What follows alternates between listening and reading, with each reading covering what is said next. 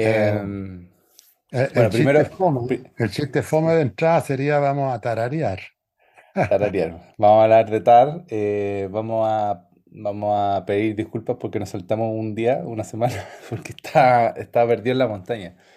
Que nosotros con mi pareja salimos en febrero, finales de febrero porque hay menos gente, como que es más fácil encontrar lugares sin, sin tanta, ¿cómo se dice? Tanta Tanto pinta de veraneo. tanta fami- tanto familión veraneando, como que ese, de eso tratamos de a mí, a mí el espíritu veraniego me carga, Sí, pues no, me carga. Pero no hay dónde ir, porque oye, te digo, ir a la playa, a lo que le llaman el litoral central, sí, pues no, es una, es un desastre. que la gente va con su paragüita para el sol, con la toalla, el termo, los argentinos con su termo, con el mate, los uruguayos en realidad. El agua es más helada que la cresta. ¿eh? Hay un viento feroz. Y la, y la gente se sienta a leer y se, la- la- las hojas de los libros se le dan vuelta. Y es tremendo. No, no, pero nosotros lo, hemos logrado pillar playas perdidas. Ahora fuimos a Curanipe, Curanipe, un, iba a unas playas vacías, no hay nadie, no hay pueblos que Ah, pero muy eso poca es gente. maravilloso. Sí, Eso es bonito. Una gracia. Pero para eso hay que tener, eh, hay que conocer, hay que ser un poco explorador también. Sí. Yo tengo re poco. Yo modestamente me fui a Jahuel, todo, todo, todo incluido, y me dediqué a hacer nada, fuera de bañarme en la piscina caliente. Bueno, Sí, pero estamos, estamos haciendo la crónica de las vacaciones, de las vacaciones, pues, como el matinal, como el matinal, con, matinal del cine que somos. como un matinal, que el matinal está hiper entretenido con la historia de la Mike Orsini Oye, yo, yo, nosotros lo hemos Valdés. Eso fue una disfrutado, película. lo hemos disfrutado de una manera porque es, es mucho mejor esa, ese tipo de, de tontería que estén pelando al gobierno todo el día, pues sí. Claro. No, es tremendo porque el Cagüina y cómo se van inventando cosas. Y, ¿No? y- Y yo, teorías, teorías, empiezan a haber teorías de una cosa, teorías de otra cosa. entre la historia de la Mar- Maite Orsini y la de la Tonka con Paribet, yo me pasaba las mañanas eh, entretenido. Bueno, Bueno, pero nosotros somos nosotros el, el- el matinal del cine, estamos, estamos estamos haciendo la parte farandulera, pero Oye, el, sí, pues, y oye, pero películas de digamos, los Oscar, pues. vean, ah, viene el Oscar. Bueno, pero vamos, hoy día nos vamos a, vamos a improvisar en torno a TAR. No sé cómo decir para no pasar por críticos de cine, porque la idea de la crítica de cine a mí no me gusta mucho. Sin embargo, el conversar sobre las películas lo encuentro súper entretenido. Como quien conversa en un bar después de salir de la sala, cosa que se hacía, que me tocó hacer mucho cuando chico, cuando joven, que íbamos al claro. cine, al cine arte, y después se armaron unas conversaciones increíbles, peleas, habían gallos que no se hablaban nunca más, porque no les gustó una película que le gustó al otro, una cosa bien Mm. absurda. Bueno, pero nosotros, ya, ya no, eso ya no ocurre hoy día, y nosotros tampoco lo hacemos. ¿eh?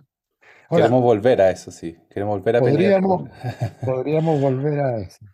Bueno, hoy día hablé con un amigo que no encontró, de las películas que comentamos, no encontró ni una buena. Entonces, me, me- me dejó- Ahora, ¿para qué te cuento lo que decía el cine chileno? Horrores. Eh, Pero bueno, que eh, yo, yo creo que el, el problema del sommelier sí, es, un problema que hay, que hay que hacerse ver también, yo creo. O sea, obviamente a mí no me gusta Top Gun, pero igual la disfruto. Porque sí, si, sí, si te ponís como el sommelier, te sommelier, No, claro, solo te ahí, gustan vinos de 5 mil dólares, claro, no, no, no tenía eh, espaldas para sostener tu gusto. tenía un problema, pues sí, tenía un problema. No tenías un, un, un sano... no, co- Como que esa idea de que el gusto se va cultivando hasta una sofisticación extrema y solo te gusta la película iraní del año 48, como que está bien un problema, pues porque de esas películas no van a haber tantas más. Sí, yo creo que el cine también tiene una línea de entretención que uno puede aceptar. Ah, y, y uno puede estar en contra de, la- de estos matinales, encontrar los tontos, pero yo igual le pongo atención, a la- le puse ahora a la historia de la Maite Orsini con, con el Mago Valdivia, ¿te cachai? Porque hay, hay, hay un chicharreo ahí, o sea, es que uno podría decir que Top Gun también tiene un chicharreo, lo comentábamos la otra vez, que, Mm. que, que la historia es igual a la historia de los cañones de Navarone, ¿te cachai? Pero eh, uno las ve, te- te- hay- algo, a- a- algo en la fábula que a uno lo, lo atrae, ¿ah? porque parece ser que hay un afán de fábula, una especie de, de deseo de... Tú, tú vas a un café o a un bar, estáis sentado medio aburrido y de repente escucháis conversación de la mesa del lado, No, eh, donde eso dice, me fascina. Hoy- es eh, este, este verano escuchaba una conversación a la mesa al lado, pero increíble, fantástica. Nunca la había visto en una película. Como que ojalá que alguien la, la tome de este podcast y la, la ocupe en una película, porque no creo que haga ese tipo de película. Pero un, pap- eh, un papá muy cuico, con una familia muy cuica, pero así cuicos cuicos, estábamos cerca de Pucón. Y el papá le dice a la hija, oye, una hija de menos de 20 años, si es que tenía 18, yo creo que tenía entre 18 y 20. Y el papá le dice a la hija, oye, te deposité una plata. Y la hija, ¿por qué? ¿Qué plata? No, te deposité unos 100 millones. Oh, oh, Y le dijo, y la- pero no te los gastís, le dijo, no te los gastís porque son para que te compré una casa cuando te cases. Pero papá, no, ¿para qué me depositas esa plata? Me la voy a gastar. No, pues no, pues no es la idea, pues. Es que eh, guárdala porque yo no la puedo guardar porque me está cobrando mucho impuesto, así que guárdala tú. Y ella le decía, no, papá, te la voy a devolver porque si no yo me la voy a gastar, me la voy a gastar. Imagínate, par- partir con 100 palitos eh, tu año universitario, siendo una Pero te estudiante. que ahí uno no, yo no he logrado todavía entender ese fenómeno, por qué ese, ese, ese- uno podríamos decir ese cagüín, pero también ese acontecimiento, ese, eh, le, le resulta a uno tremendamente atractivo. No, atractivo, no, y nosotros estuvimos ¿Por todo el qué? día hablando del tema, porque era increíble pensar que alguien partía con, con esa plata en la cuenta corriente, como de, dónde son esas personas, que trabajan, eh, qué pensaba ella de la vida, como que se te ocurren un montón de líneas de historia. No, muy interesante. Y, y- y- y uno a veces no pone atención, pero de repente aparece una frase que si se metió con la mujer de, ¡oh! inmediatamente, claro. Bueno, pero espérate, para hacer la, pa hacer la jugada, hacer la jugada, eh, yo creo que Tar igual se conecta con Mago Valdivia y la po. ah, sí, pues, Tiene, tiene, tiene esta cosa, porque Tar, eh, y este, justo estaba leyendo una entrevista de, porque tenía una duda con, con el director. Tar es una película del director Todd eh, Field, que ha hecho poquitas ah, películas, Todd Field. sí, hizo, hizo una muy buena que es en la habitación. Y la Creo otra, ¿la viste? La de los No, niños, em, que acá se llamó como eh, cos- juegos, juegos secretos, y en, y en, en inglés se llama Little Children. Creo- yo la vi ahora en Netflix, la volví a- la volvimos a ver, yo la había visto hace tiempo. Esta es su segunda película y y es de hace 16 años. 16 años Todd Field hizo esta película, hace rato, y ahora hizo Tar. sí, el, el tipo Y, filma poco, pero, pero es muy bueno. Y, y Tar eh, estaba, estaba tratando de buscar alguna infor- una información que quería estar seguro, pero parece que no es así. Que Tar eh, tiene que ver con el poder, porque Tar está, es una película que está disfrazada de una película sobre una directora de orquesta. Trata sobre el mundo de la música clásica, un mundo que a muy pocos les puede interesar, pero tiene harto público como los sommeliers, como un harto público sofisticado que le gusta la música clásica. A mí me gusta, yo igual disfruto harto, hartas, hartas obras de música clásica, pero claro, eh, es un gusto sofisticado. Y, y la película está como cubier- cubierta de esta aura. Sobre una película pesada, sobre música clásica, sobre una directora de orquesta que trabaja en las mejores orquestas del mundo. Un mundo del lujo también. Está, está rodeado con ese mundo. Pero también está rodeado sobre la idea del poder, porque se mete en un tema súper peludo, que, que lo hablamos un poco en, en el WhatsApp, cómo, cómo meterse ahí, porque es un tema complejo, porque es como una película que a primeras, a primeras líneas podría estar en contra de la cultura de la cancelación, como, o, estar cuestionando el mundo de la, de la cancelación. No sé si a ti te pareció Sí, no, a mí me gustó, me gustó. Ahora, es una película extraña, eh, eh, una- pero, pero extraño también significa original, sea, porque Sí, por uno encuentra extraño, porque a mí la primera cosa que me pasó, que, que, que, que parte la película con una entrevista. 15 Y la minutos o bueno, 10 y la minutos. entrevista ta- ta- es como una entrevista la que se hacían antes eh, en, en unos programas de televisión que entrevistaban artistas famosos. Eh, y de repente me doy cuenta que la entrevista eh, es la Kate Blanchett. Claro. Entonces yo digo, bueno, entonces, porque yo, yo no tenía ninguna referencia, me puse a verla sin ninguna referencia. Y cuando partí y vi a la, la figura del entrevistador en la entrevistada, yo dije, ah, es un documental, yo no tenía idea. Eh, y resulta que vi a la Kate Blanchett contestando. Entonces ahí dije, no, pues esto es ficción. Bueno, y seguí. Ah, entonces dije yo, es ficción sobre una historia de la vida real. Ah, ella está representando a una directora. Porque Tar, que se llama Lidia Tar, eh, es una directora de orquesta con un currículum que lo nombran en la película de entrada, pero así fuera de series. Una... Entonces dije, "Ah, probablemente Lidia Tar es una gran directora de orquesta que yo no conozco y van a contar su, su historia. Pero después me doy cuenta que la película no es sobre un hecho de la vida real, es un, es un invento, o sea, no es un invento, es, es una ficción, Ficción, una la ficción. como toda ficción. Y entonces eso, eso pone a la película en una situación bien curiosa, bien. eh, uno dice rara, pero, pero en realidad la película es compleja. Eh, Sí. Tiene hartas capas. Claro, y lo complejo, lo complejo es eso que no se puede definir, pues uno le dice complejo porque uno no tiene, porque tú me mostráis un zapato y yo digo, ah, esto es un zapato, pero no sé, pues me mostráis un, una escultura parecida a un zapato y ya, ya, ya no tengo definición. O sea, Mm, entonces, eh, eh, no se puede definir a, a la entrada. mm.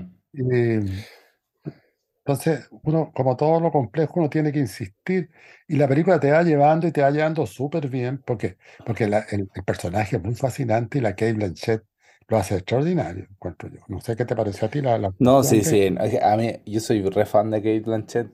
Ah, Me ya, gusta, me gusta mucho ella.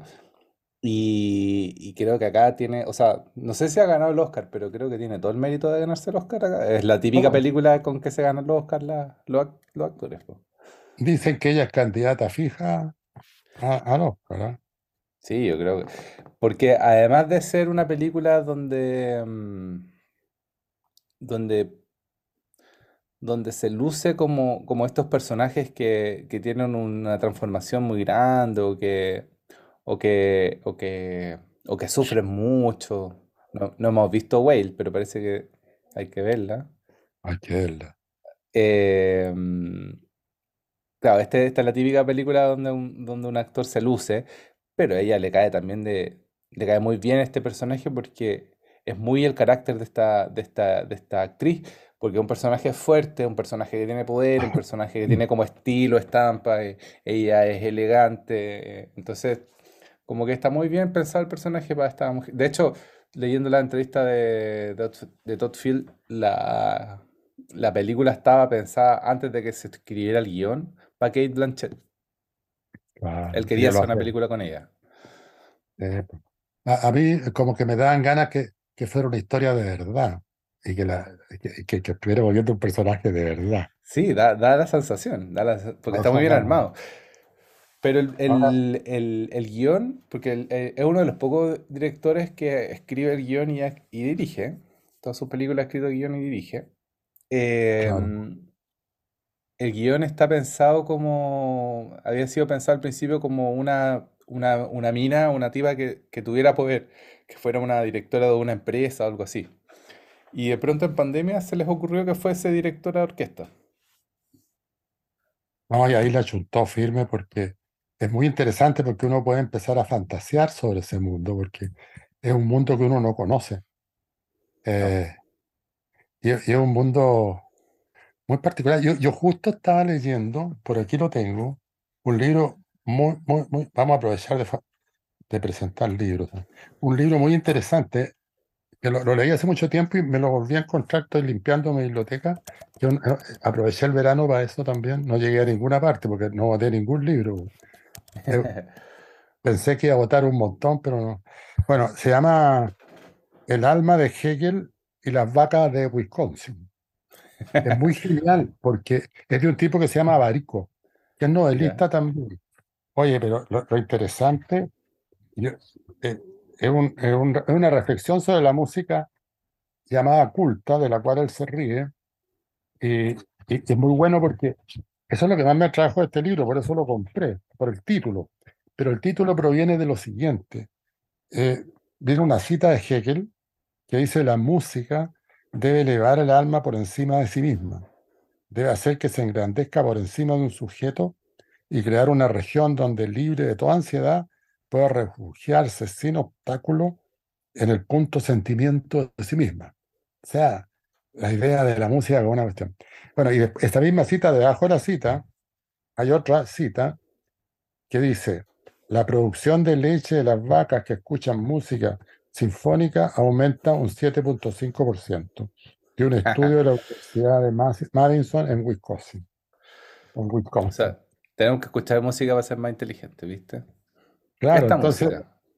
claro, entonces ahí, ahí- ahí- el tipo da cuenta con el tema de la interpretación también, que me, me- me- me la conecté porque lo que hace la Tara es una intérprete, ella, ella toca, Mm. y de hecho ella, ella habla un par de veces sobre, sobre el trabajo de- del director de orquesta, que, que- que es muy No, eh, eh, interesante. es, muy, es muy buena esa, esa cuña que habla sobre el director de orquesta porque básicamente yo creo que ahí Todd Field hace un, un- un guiño en el ojo al, al montaje, como, Claro, o, o- la idea de claro, cine como más como, como un poco la tenía Tarkovsky o algo así, que es como el director lo que hace es, es editar el tiempo, construir, evitar el como, tiempo. ar- como armar, armar eso, eso, ese ritmo que no es solamente algo periódico, sino como darles intensidades al, al tiempo.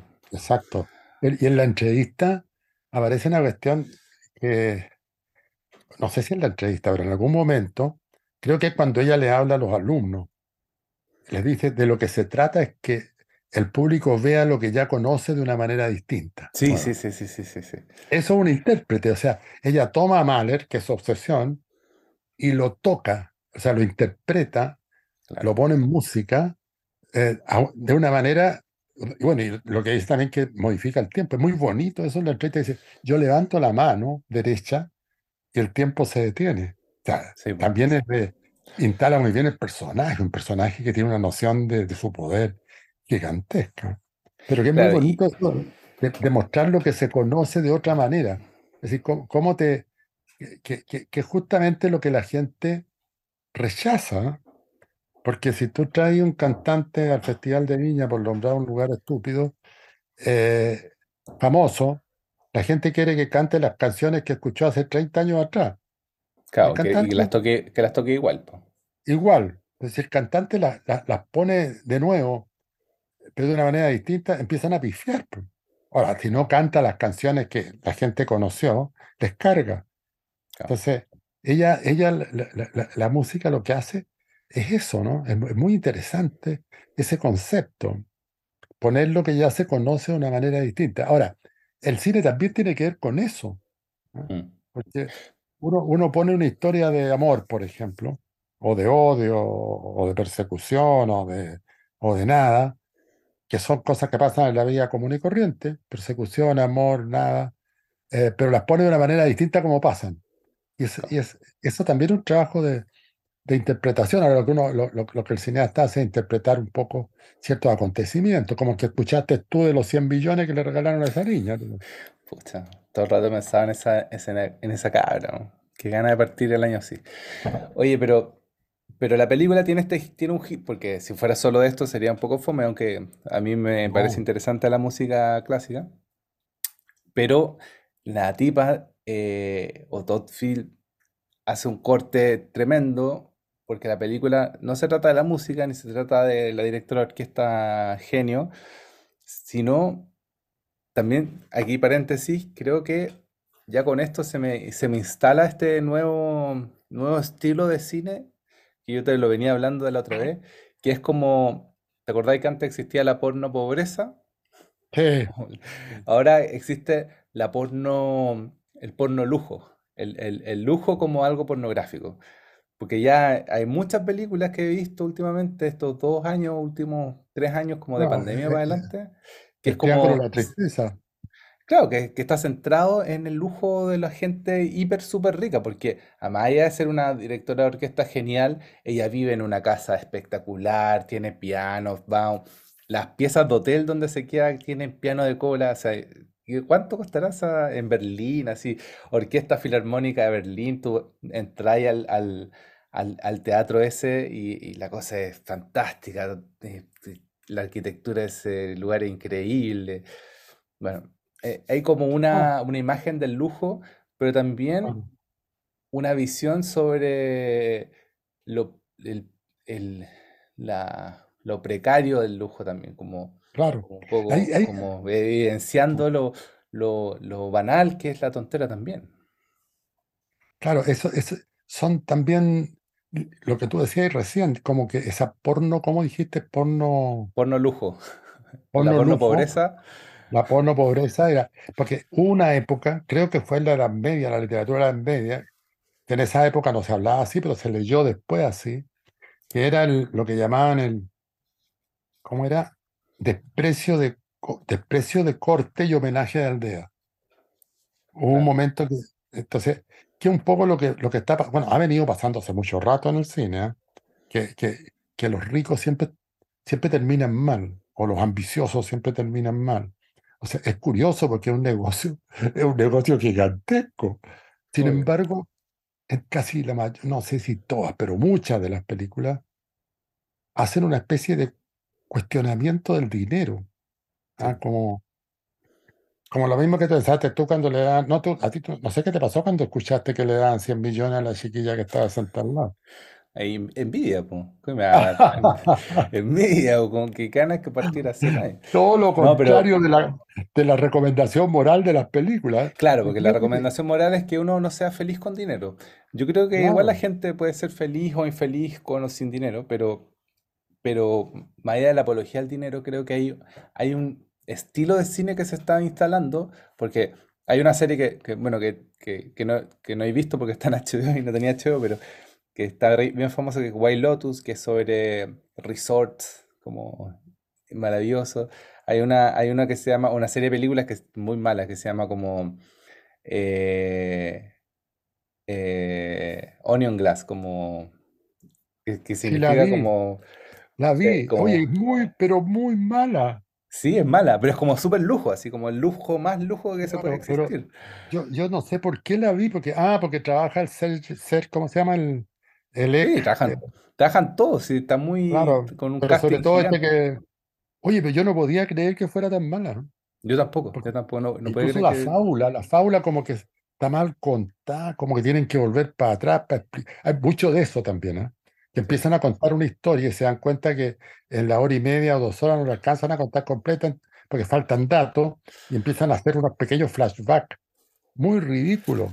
sí. Yo no podía creer que era tan mala, porque tiene su- su- su- sus comentarios en la Está, película está esa. Kate, está Kate Blanchett también, ¿ah? ¿o no? Creo que está Kate Blanchett. Creo que está Kate Blanchett, sí. Ah, pero no hace un papel importante. No, no, claro, hace como una tipa millonaria. Pero es interesante eso, eh, y es paradójico también, ¿no? Que, que, que el cine comercial mantenga una moral tan anti-dinero, eh, siendo que es una máquina de producir dinero. Entonces, eh, es curioso, ¿ah? Yo creo que ahí hay una, una cosa de sentimiento de culpa también, ¿ah? Que un poco lo que pasó en Europa con el cine latinoamericano, que el cine latinoamericano aplaudido era el que planteaba la lucha de los pobres contra, contra el poder, digamos. Eh, la liberación, la, la- la guerrilla, las luchas urbanas, las luchas campesinas, en fin. Eh, y, y yo creo que eso era la, es- la mala conciencia europea, ¿no? O a lo mejor se pusieron, bueno, a lo mejor estoy, estoy tonteando, pero, pero es no, raro yo, que sí, yo, yo creo que tiene que ver un poco más con que, eh, que acá viene el tema de, de todo, creo que es el- la idea del que ya no te podéis reír del pobre. O sea, o no, ya no podéis presentar un, un, un- un evidente drama eh, como medio burlesco sobre la gente pobre, porque está inmediatamente cancelado. Entonces Ojo, creo esa, que, entonces yo creo que por eso el, el material de la gente millonaria, eh, nadie se va a enojar, nadie va a cancelar la película por reírte de la gente millonaria, o por poner una mirada aguda, extraña sobre la gente mi- millonaria. Entonces, eso significa que hay un cambio de paradigma también, ¿ah? Muy lento. Porque Muy yo encuentro re lento. bueno que pase así, aun cuando quienes lo hacen ganen plata haciendo eso. que- Mm. que- no, eso es otro cuento. Entonces, entonces creo que está de moda reírse del, del millonario. O sea, o, o verlo sufrir, o verlo, o maltratarlo. Porque, porque al final la película se trata de pegarle a Kate Blanchett, que Kate Blanchett al final refleja el personaje, aunque es lesbiana y aunque es, aunque es eh, mujer, es finalmente la figura del hombre hétero que controla todo un, un círculo de poder al cual eh, lo están, se le está desmoronando el, el- el- el- la cima, se le, se le está, le está entrando agua al bote, le está entrando algo al bote por todos lados al personaje y cómo este personaje resuelve o no resuelve esa entrada por el bote, porque todavía no hemos dicho que- de qué va la película, aparte de ser una directora de, una obra de, o sea, de ser una directora de orquesta, ella está en una situación de poder súper alta, donde empiezan a filtrarse, eh, es muy bonito cómo se filtra, el, el trabajo de guion es muy bonito, se empiezan a filtrar la idea de que ella abusó sexualmente de sus practicantes o de sus internos, ¿cómo se llama? y eso se cuenta, y eso es muy bueno, ¿ah? Se cuenta muy indirectamente y muy sutilmente, eh, que, de alguna manera da cuenta de cómo cuando los poderosos cometen ese tipo de falta, eh, las faltas casi no se cuenta mucho. O sea, se, se habla muy alrededor. Hasta ahí llega la ventaja que tiene el poder, ¿ah? Claro. Entonces, yo, yo encuentro un síntoma interesante, por las razones que sea, que existe este desprecio de corte, digamos, y homenaje de aldea, que en este caso habría que decir desprecio de los ricos y homenaje a los pobres, o desprecio a los que tienen poder y homenaje a los que no lo tienen. Y los personajes, eh, porque yo me acuerdo en los años 50, había unas películas que, entre paréntesis, a mí me gustaban cuando yo estaba cabro chico, eh, que eran de unos mundos fantásticos donde, donde trabajaba la Grace Kelly, Big Crosby, ese tipo de Gary Grant, eh, donde todo ocurría en unos mundos de- fabulosos, con piscinas gigantes, eh, autos espectaculares, eran, eran historias como de amor, pero, pero eh, era una- un amor que se fracturaba poquito porque después se recomponía rápidamente. O sea, todo era estupendo. Mm. Eh, ese, ese cine como de, de mundos completos, mundos sin, sin, sin fractura, como que ya no, no se está filmando, como que no tiene gracia. Pareciera ser que lo que tiene gracia es es cuando la Mike Orsini, que también es poder, digamos, que por eh, eso quería cruzarlos, porque la, la, la volando abajo. Bueno, y, y- y más todavía lo de la tonca. Lo de la- La- claro, es que yo creo que ahí está el tema, hay un tema me- medio generacional, o sea, o de epocal, de lo que está pasando en, en nuestra humilde, eh, humilde eh, ciudadela, que es este pequeño país. Em, que claro, eh, estamos viendo a los poderosos cometer estos errores tontos. Porque lo que hace sí, que Blanchett o Lidia, el personaje Lidia, es finalmente, teniendo todo el poder, sentirte eh, que tu límite está más allá del, del común de la gente. O sea, que tú podés traspasar este límite porque no te va a afectar a ti porque tienes un respaldo que te protege. Pero Sí, creo que lo bonito o lo pedagógico de la película, por ponerlo de alguna manera, es que la, la, este poder es muy frágil, el poder es tremendamente frágil y, y cada vez que sube un presidente es- creo que se da cuenta in situ de lo frágil que es tener poder, porque el poder no, no tiene que ver con, con una cosa muy material, sino que tiene que ver con algo súper simbólico, y eso simbólico se puede quebrar con, con algo tan mínimo. Entonces, más allá de que tú estés en un puesto alto, que es lo que le pasa a Boric hoy día, más allá de que tú estés en un superpuesto como presidente de un país, eso no te llena inmediatamente de poder. Sino que el, el- el- el poder es un acto simbólico de donde, donde logré controlar el espacio que tenía alrededor para que no te entre agua al bote. Logré como que hayan muros de contención antes Eh, de que la, la ola te pegue a ti. No, tenéis que estar permanentemente, bueno el concepto ese del agua al bote, ¿ah? Porque en el fondo, mientras más poder tiene, más posibilidad que le entre agua al bote, porque, claro, porque ah, eh, yo me imagino, yo nunca he tenido poder, pero me imagino que la gente que tiene poder eh, también tiene deseos distintos y, y- y más intensos. Porque, por ejemplo, hab- hablemos de comida. Yo, yo me conformo con, con, con la comida convencional y, completo. la comida sofisticada, que, que me pasó en Hawái incluso, muy sofisticada la comida, no me, no me provoca. ¿Ah? Me me la como igual, pero no, no, no, no. Pero, pero si yo fuera un tipo acostumbrado a comer comidas deliciosas, en fin, estaría cada vez aspirando a más calidad, más sofisticación, más extrañeza.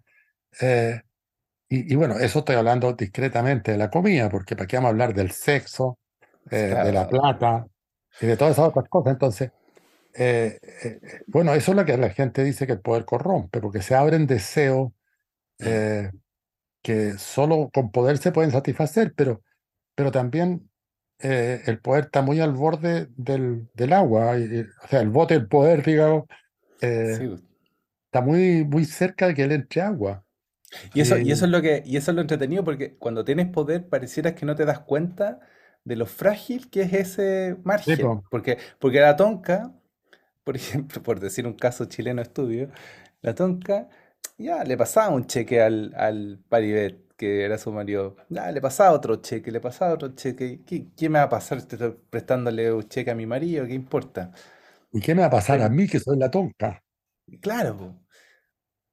Y, y claro, si te ponías una lupa, y, y yo creo que lo maldito y lo, y lo, lo que también plantea mm, Todd Field en esta película y en la otra anterior que recomiendo mucho ver, que era, se llama mm, Juego, Juegos Secretos en español, eh, porque en esa también toca un tema súper jodido, que es la, como lo pedófilo, lo- la pedofilia y el affair entre, entre parejas que están supuestamente casadas, pero infelizmente casadas.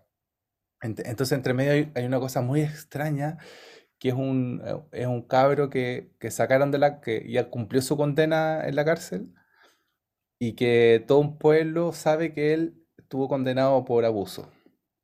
Entonces vive la vida con este estigma de haber sido el que estuvo preso por abuso, que obviamente está mal y hay que condenarlo. No, hay- es, que haga reparo en eso el director, sino que plantea un poco eh, como cuando se termina el castigo.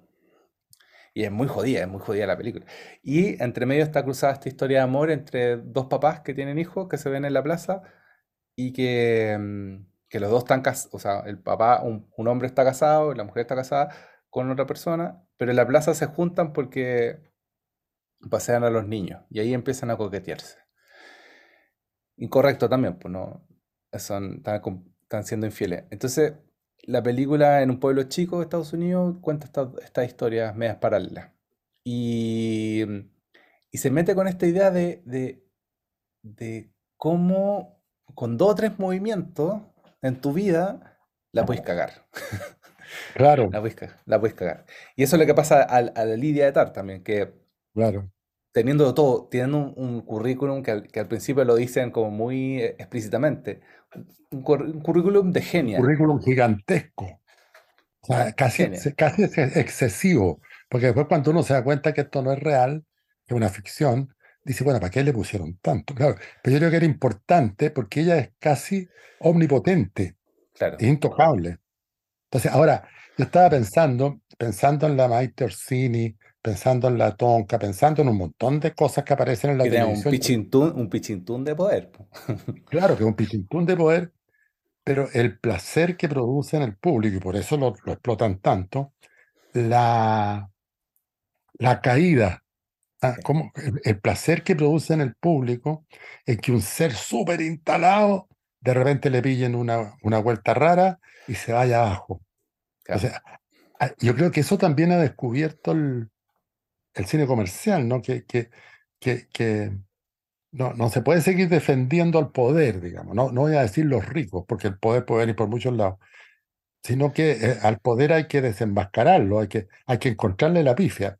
Y eso yo creo que provoca un placer en los espectadores, porque nos explica que todas las mañanas, hace como una semana, están hablando de la tonca y de la Víctor Cine. Y, y si, y si pasa en ella, va a pasar en otro personaje, un político, bueno, el general, ¿cómo se llamaba? Fuente Alba, que se robó no sé cuántos millones, el comandante en jefe del ejército, en fin. Claro. O sea, todo eso es que eh, esta especie de denuncia, pero también el placer, ¿no? De, de ver caer, en este caso, a la Lidia Tar, ¿ah?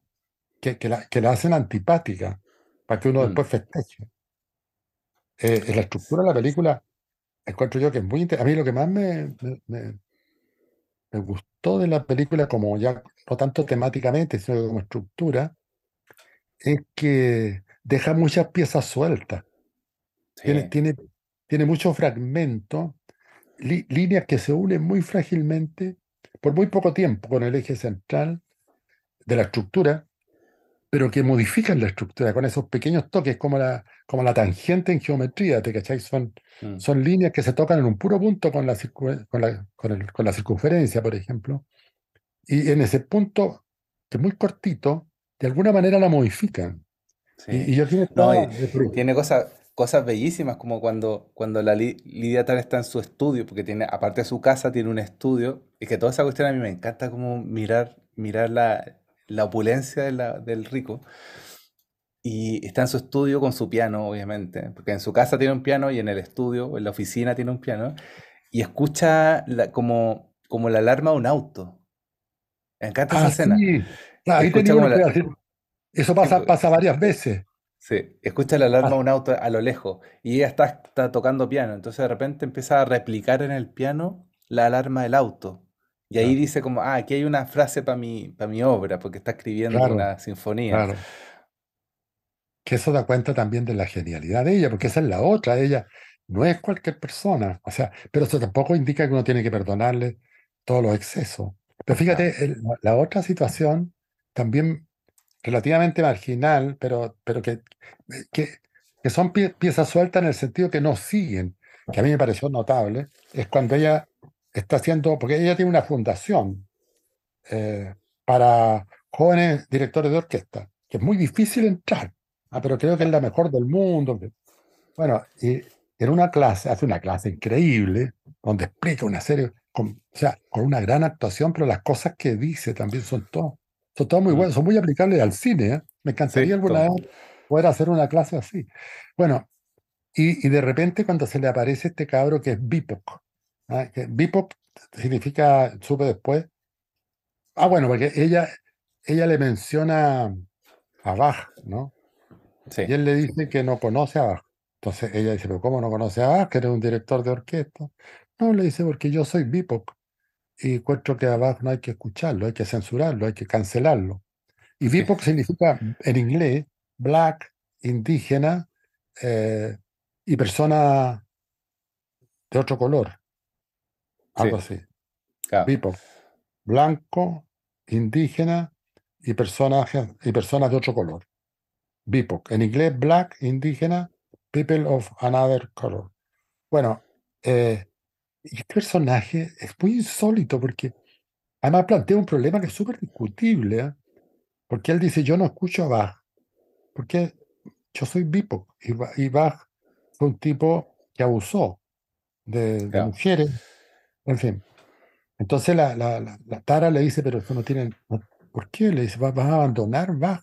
Y lo, y lo empieza a acosar, ¿ah? Le dice, siéntate al piano, toquemos a Bach. Porque ella dice, bueno, el, el hecho de que Bach sea un abusador no significa que es un gran músico. Cuestión mm, que a mí me revolotea en la cabeza sin tener yo una, una clara definición. ¿ah? Eh, mm. Lo mismo que mucha gente ahora ha, ha cancelado a Neruda. ¿ah? O, O a, o a Woody Allen, ¿cachai? Como nuestro problema con Woody Allen. Allen. Entonces, claro, cuesta meterse en esos temas porque uno tiene miedo que lo funen también, pero, pero bueno, el asunto es que este personaje Bipop, eh, que le dice que no ha escuchado a Bach ni lo va a escuchar, se para y se va y le dice, ¿por qué te vas? Porque tú eres una perra, le dice, sí. a- a la- al poder total. Entonces, y ahí uno siente un pequeño placer, ¿ah? Como espectador, decir, "Este puta, qué atrevido este gallo, pero, pero las perdió todas. Entonces, a mí se me, se me produce un, un torbellino de, de cosas. Claro, y, y- y también hay, también ins- creo que es bueno mirar ese, ese profesor que, que igual fue un, un referente. Nosotros con la Dani le decimos el profesor Malboro, No, que, ¿cachai? El profesor que, ese, ese cowboy de Malboro que era como el que fumaba y claro, miraba al horizonte, que era interesante en sí mismo y que, que podía hablar en cosas difíciles y que siempre instalaba desde, desde poner poner la pata encima. Hay una película claro. que, que que también como que tiene ese tipo de personaje que es Whiplash, que es de hace un par de años, Ah, que es un de un director de orquesta. que es un baterista que, que le dirige la batería al, al, al cabro. O sea, el protagonista el baterista. Y claro, pues este profesor que es como, que del que tratamos de huir nosotros como cuando hacemos clases, porque es el profesor que se la sabe todas, que es el profesor Y que, que es cruel.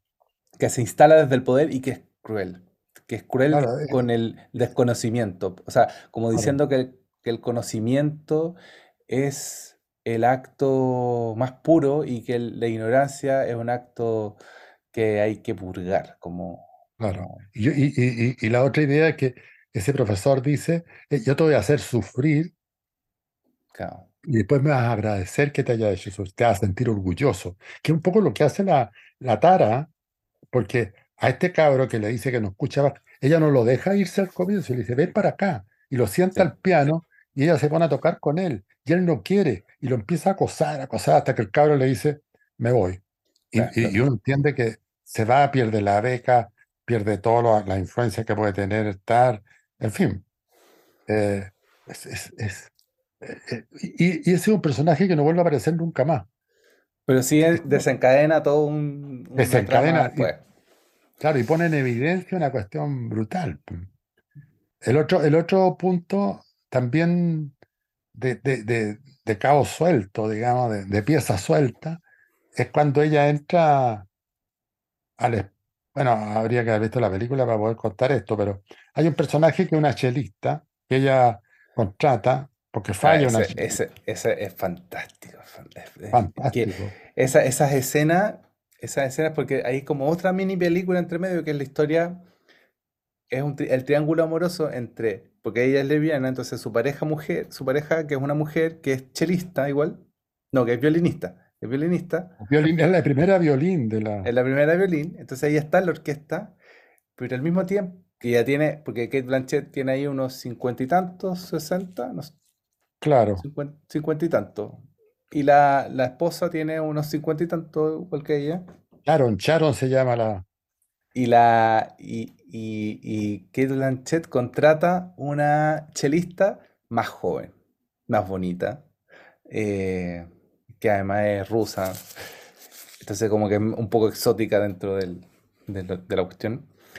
Y tiene toda esta cosa que es como el, el guiño, como ella está mirando a la chelista, pero tiene a la violinista acá que la está mirando. Entonces hay todo un juego así de triángulo que está muy bien hecho, muy bien hecho. Y la chelista obviamente no la pesca porque su poder, porque no porque hay otro, hay otro poder, porque ¿cachai? Como que ahí se da Claro, vuelta el poder en cierto sentido, porque si bien ella es pobre, no tiene ninguna influencia, es simplemente una chelista que está llegando a la orquesta, tiene todo el poder de la seducción que como que es bonito en la película que tampoco lo dejan tan claro si ella se da cuenta de ese poder que tiene.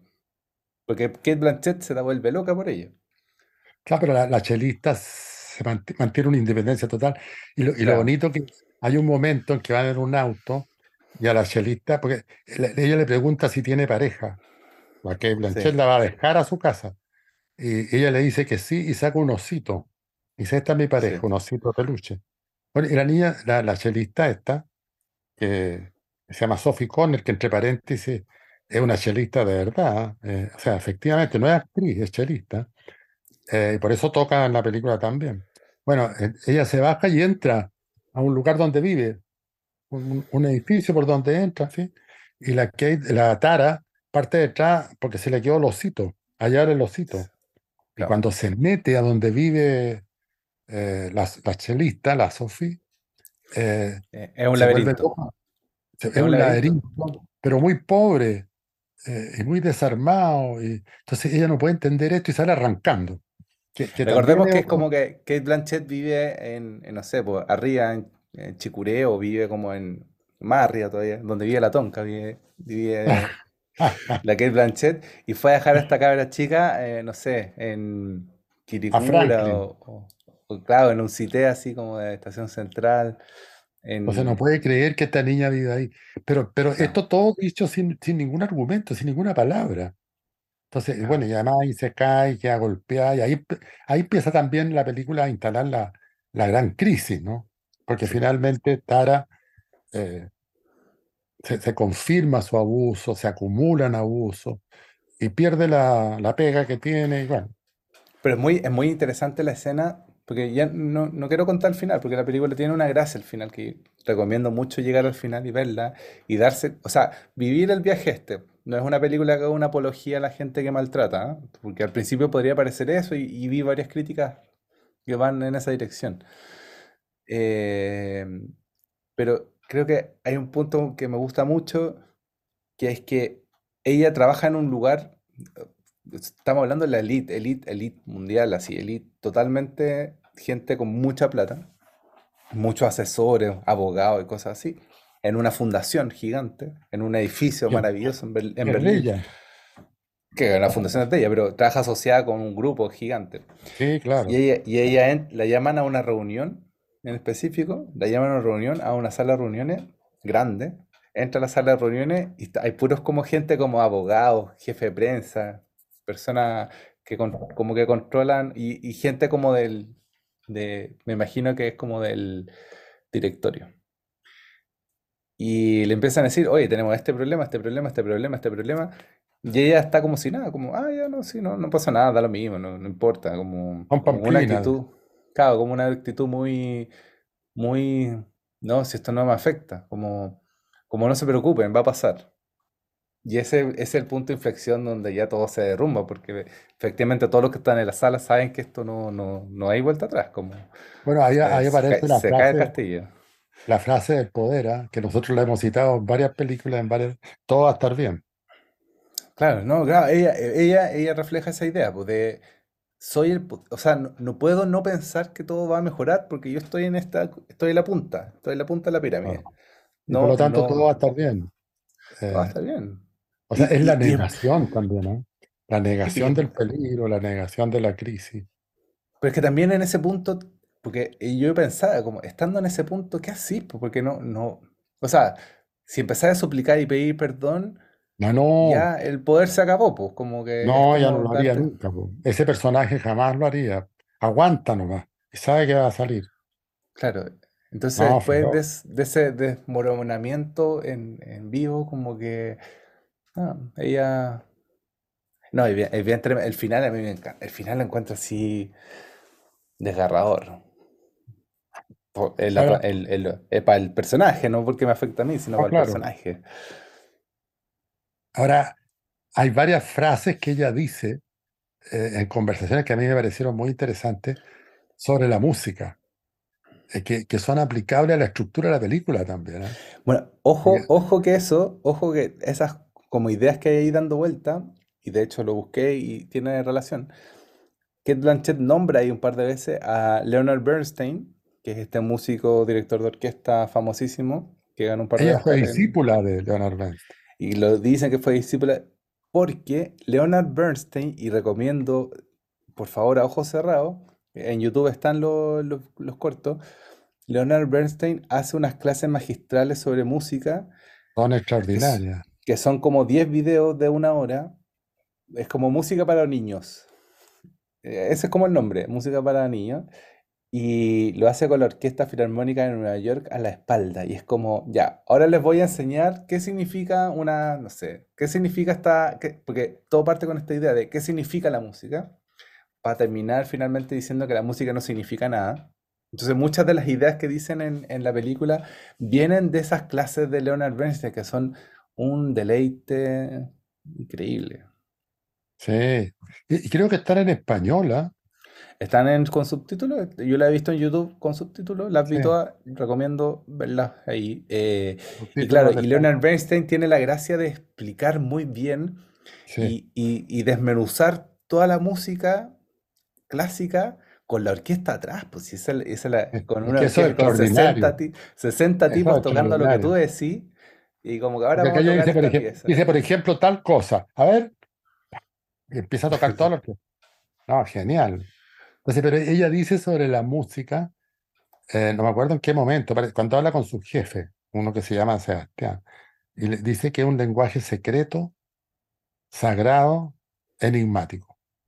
Claro, Y eso uno lo podría aplicar al cine sin ningún problema.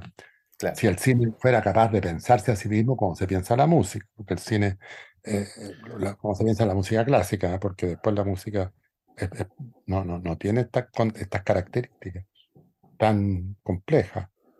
Pero es bonito, ¿ah? que, que- que dice que es un lenguaje secreto, sagrado, enigmático. Eh, el problema es que no usamos ese, ese lenguaje secreto, sagrado, enigmático, usamos el lenguaje el- en el cine, usamos el lenguaje más, más público, menos sacro y más claro. ¿ah? Mm. Entonces no, no, no, no, no nos metemos en lo verdaderamente secreto, sagrado y enigmático del cine. No, no. Hay, hay algunos directores que sí lo hacen o lo hicieron. Estoy pensando en Bergman, por ejemplo.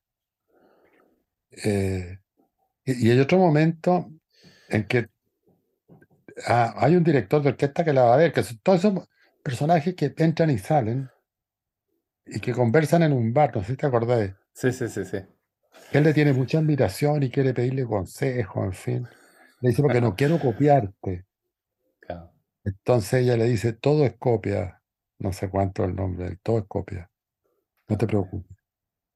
Y ahí me acordé de una frase de Buñuela que dice, si no es tradición, es copia. Y esas son las dos opciones. O estáis continuando con la tradición o estáis copiando, pero no hay original. No, no. El original no existe. todo es un remix puesto en Claro, todas son combinatorias. Eh, y, y claro, hay ahí te- y lo- la- el otro momento de fraseo bueno también, eh, que tiene que ver con la música, con el concepto de música, es cuando le- al entrar la película, en la entrevista que le hacen a Tara, le preguntan qué es lo más importante para ella cuando dirige una sinfonía. Y ella menciona una frase, una frase en hebreo, porque ella es judía, se supone, la, es, la, em, la es pareja buena. eh, también. Yo creo que esa frase tenemos que ocuparla en clase. Kavaná, Sí. Kavaná que significa intención. Bueno, yo, yo quedé helado cuando escuché esa cuestión porque me, me, me sorprendió mucho. O sea, eh, que, que no es solo la construcción de una fábula, sino que hay un montón de, de cositas que hablan sobre la música y sobre el arte.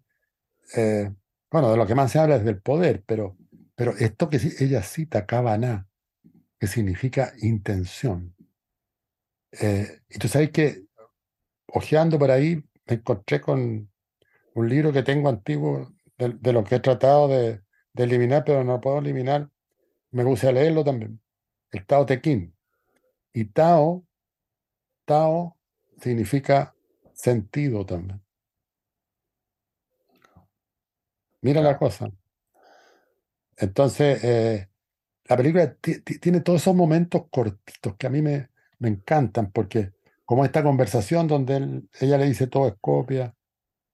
Entonces, es, es un modo de narrar que lo encuentro, lo encuentro muy, muy atractivo, muy, o sea, muy explorable, podríamos decir.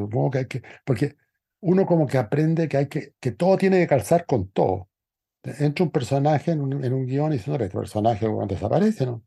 No, no tiene ningún hilo para después, en fin.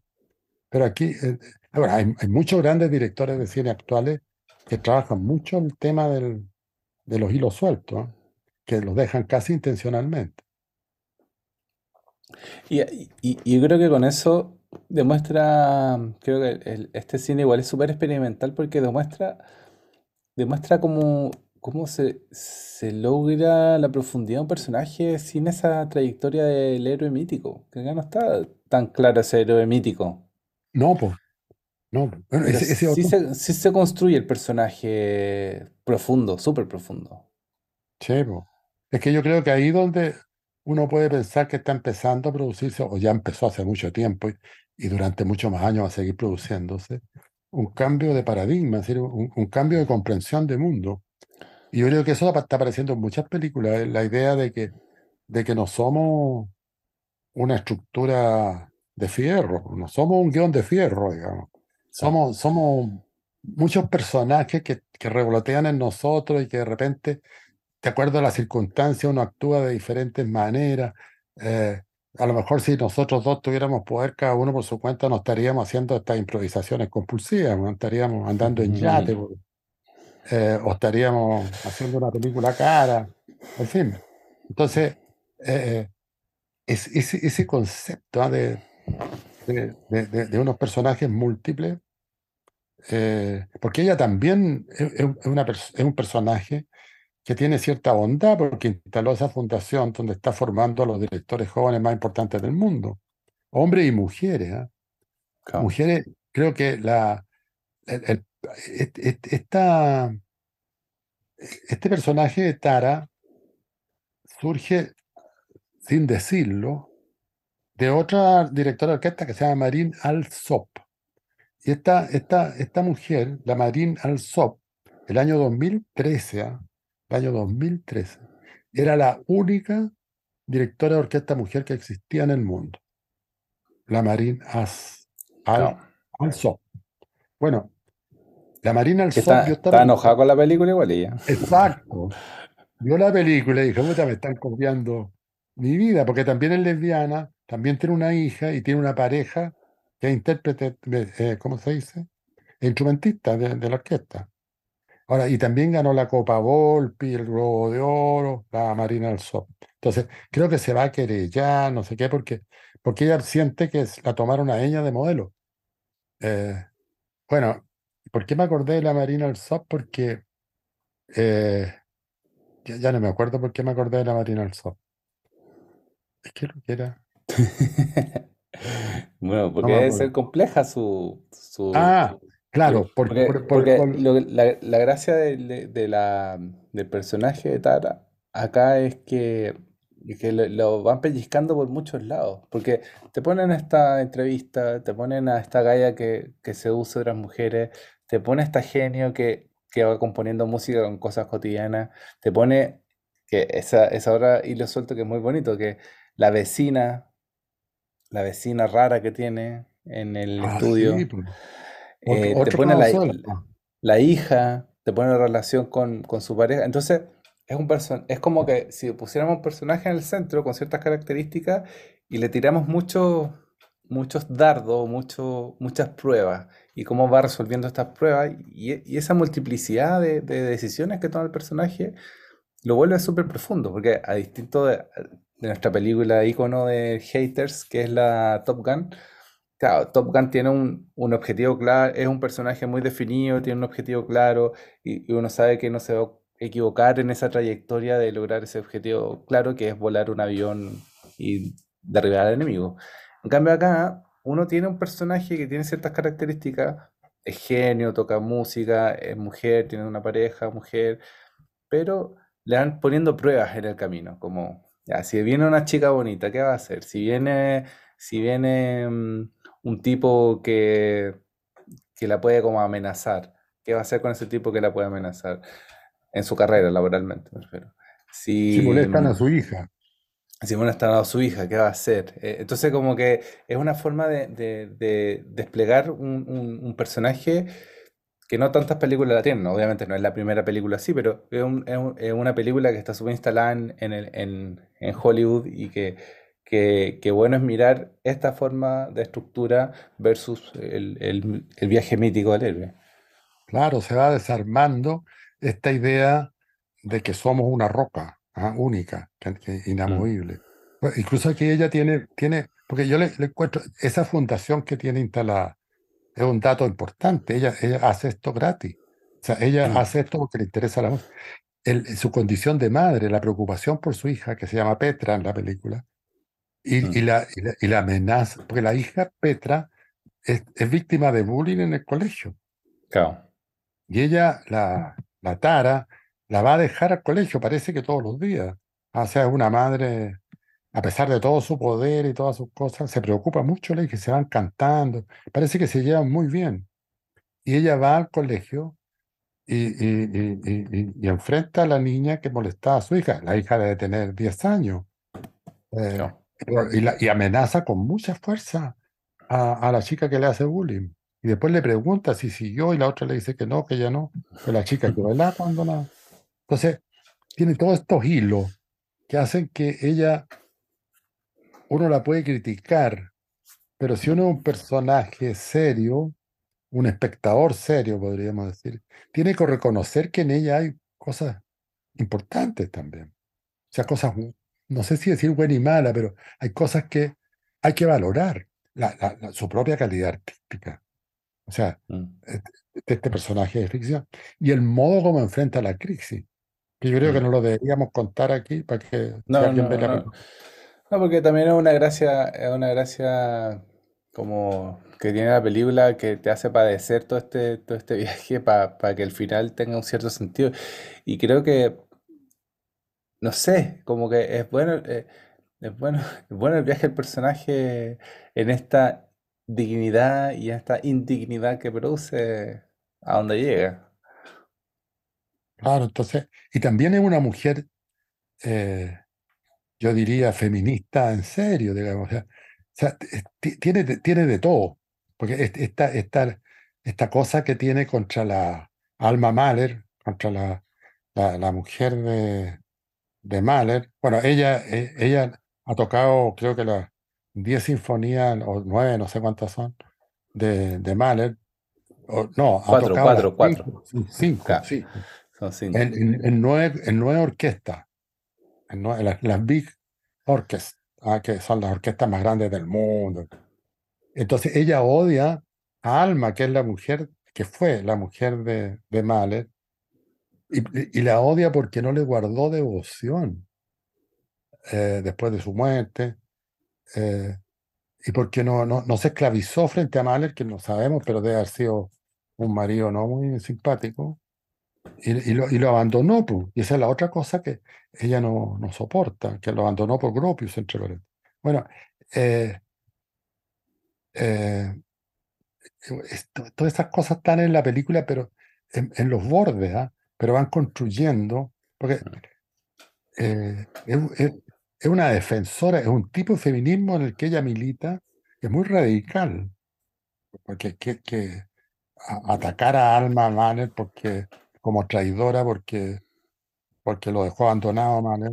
Porque Mahler, cuando, cuando ella se fue con Gropio, se fue, eh, murió, digamos, o sea, no, no, no murió, sino que se destruyó. Entonces Mm, ella, ella siente que Alma destrozó a un músico extraordinario. Entonces también, eh, en fin, hay, hay- lo, que quiero decir es que lo que decía eh, que, que es muy interesante que, que- que muchas películas ya están instalando estos personajes que uno no, lo puede, no los puede tarjar, ¿te cachai? Decir malo. No, son personajes que tienen muchas, muchas, muchos elementos. Además, e- el otro elemento que yo encuentro también muy, muy notable eh, de ella, de, de ella personaje, eh, que es tan antisistémica, que también es una cosa que hay que valorar. O sea, ella, si bien es corrupta, corrupta en el sentido de abusadora sexual, si bien es pesada y abusadora de poder también, eh, al mismo tiempo es antisistémica absoluta, de- desde su operación musical, que, Mm, que ella quiere tocar la quinta sinfonía de Mahler de, de una manera que no se ha tocado nunca, eh, y por el desprecio de los mitos, ¿no? También, que ella, por ejemplo, la- lo que dice de la, de la otra chelista famosa, la Marie Dupré, que es un caso bien excepcional porque era extraordinaria y le dio esta enfermedad, ¿cómo se llama? Esclerosis múltiple. mm. Y, y no me acuerdo lo que dice de ella, pero como que la mira, la mira a huevo, digamos. No, entonces, tiene, tiene esa cosa antihéroe, anti, que a mí me gusta, eh, que, que encuentro. Ahora, es compleja, po. Tiene, tiene comple- múltiples hilos. Bueno, Y, tirando, ti- tirando a la, a la pelota a lo, a lo más pop, tiene esta cosa que tiene el mago Valdivia, que, claro, que, que el mago Valdivia fue un genio, o cerca de ser genio del fútbol, y, y ese traye- toda esa trayectoria que hizo para ser ese genio eh, fue a costa de ciertas personas, po. Entre eso su claro. pareja, que fue su pareja desde que eran chicos, desde que tenían 15 no sé, 20 años menos.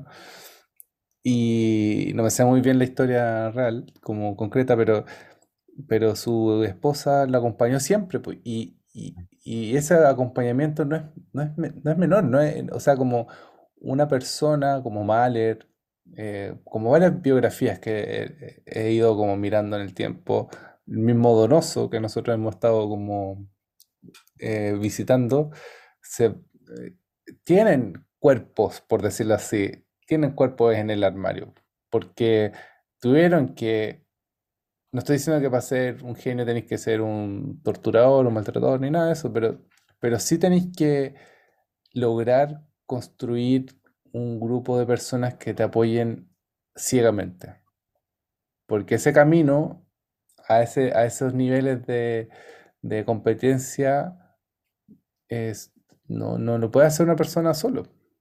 No, pues, no. Bueno, ahora que tú dijiste, tiene cadáver en el ropero, todos tenemos cadáver en el ropero, pero hay, hay un cuento, como ser humano. claro, hay un cuento que yo no sé si, si es verdad, que cuentan que un, un amigo, un grupo de amigos, uno de los cuales tiene su departamento en París, y los amigos viajan a París y van a verlo, y tocan el timbre y no hay nadie. Entonces se les ocurre un chiste, anotan en un papel, huye, todo ha sido descubierto, y se lo meten por debajo de la puerta. Eh, y se van muertos de la risa. Y resulta que el otro tipo huyó. Claro. Así se podría llamar el podcast. Huye, todo ha sido ah, descubierto. todo ha sido descubierto. Pero, pero, pero cuando uno dice todo ha sido descubierto, yo creo que tiene que referirse a que se ha descubierto eh, la, la maldad, Se ha corrido el tupido velo. claro, se corrió el tupido velo, pero aparece la maldad y aparece la bondad también. Sí, O sea, uno no puede decir esta mina es, es un horror. ¿ah? Esta mina es, es un personaje eh, complejo. O sea, no, no, no es, no es mala, mala, mala, mala. O ni tampoco es un buen juicio decir es mala o buena. Es, es- un humano, es un humano que tiene un gran talento musical y que a partir de ahí, bueno, hace cosas malas, cosas que son cuestionables, digamos mejor, ciertos abusos, pero al mismo tiempo es una directora de orquesta y al mismo tiempo tiene una fundación y al mismo tiempo se preocupa de su hija. Eso es lo que a mí me, me- me encanta de la película, porque Mm. Él pudo haber inventado otra ficción donde ella es castigada duramente al final. Claro, claro, que, que haya el juicio, que veamos el castigo, que ella termine presa. claro, claro. Entonces, e- eso a mí me parece súper, súper interesante y yo creo que es algo que uno debería pensar ahora, no ahora, siempre, eh, cuando hace una película, ¿no? Cuando construye personajes. Ahora, frente a eso hay, hay grandes problemas porque los fondos concursables, nosotros los chilenos, eh, lo primero que te preguntan es el objetivo del personaje, ¿te cachai? Bueno, como, aquí por eso igual quiero que se justificar todos lo- los años que se toma Todd Field para hacer esta película. Y, claro, y- y insisto con la anterior, la anterior tiene, tiene un algo muy enigmático porque creo que está en los mismos lugares, como nadie es bueno o malo 100%, todas son decisiones súper complejas que modifican tu vida para adelante. Eh, es súper es súper duro el, el- la mirada como de... Porque tiene algo muy libre y puritano, extraño los personajes de este gallo, que es que los personajes toman decisiones eh, como humanos, equivocándose. Y cuando te equivocáis, puta, a veces pasa piola o a veces dejáis la mansa cagada. sí, po. Y ahí Pero de que te vas a equivocar, te vas a equivocar. claro. O sea, si algo estamos condenados a que nos ocurra, es equivocarnos. Porque, porque no tenemos datos para entender este mundo que estamos viviendo. O sea, los datos que tenemos son muy precarios. La maleta de Mm. herramientas que nos permite manejarnos en este mundo son muy precarias. Porque, ¿por qué? Porque trabajamos sobre la historia corta, ¿te cachai? 10 años atrás, 15 años atrás, pero, pero, pero hay, fíjate que antes de Cristo, según leía el otro- le- leyendo el Tao, 2000 años antes de Cristo se escribió el Tao. 2000, 2000 años antes, o sea, antes de Cristo, antes de nuestra era, ya habían pasado 2000 años, o sea, y eran muchos más, pero 2000 años de civilización aparentemente, y, capaz que eran más. Entonces, O sea, hubi- yo hubieron digo, 5.000 años donde los hombres todavía están en las cavernas. po. 5.000 años de historia que no sabemos nada. claro, entonces, imagínate un hombre en la caverna tratando de sacar conclusiones definitivas weón, sobre los humanos. Ridículo. Igual, eh, pero nosotros somos más o menos lo mismo. En 5.000 años más van a decir, Claro, las sí. tonteras, las tonteras que hablaban. estos gallos". Entonces, claro, estamos, estamos siempre un poco a tientas. Y, y ese estar a tientas yo creo que aparece eh, en esta película, en, en que el director también está a tientas.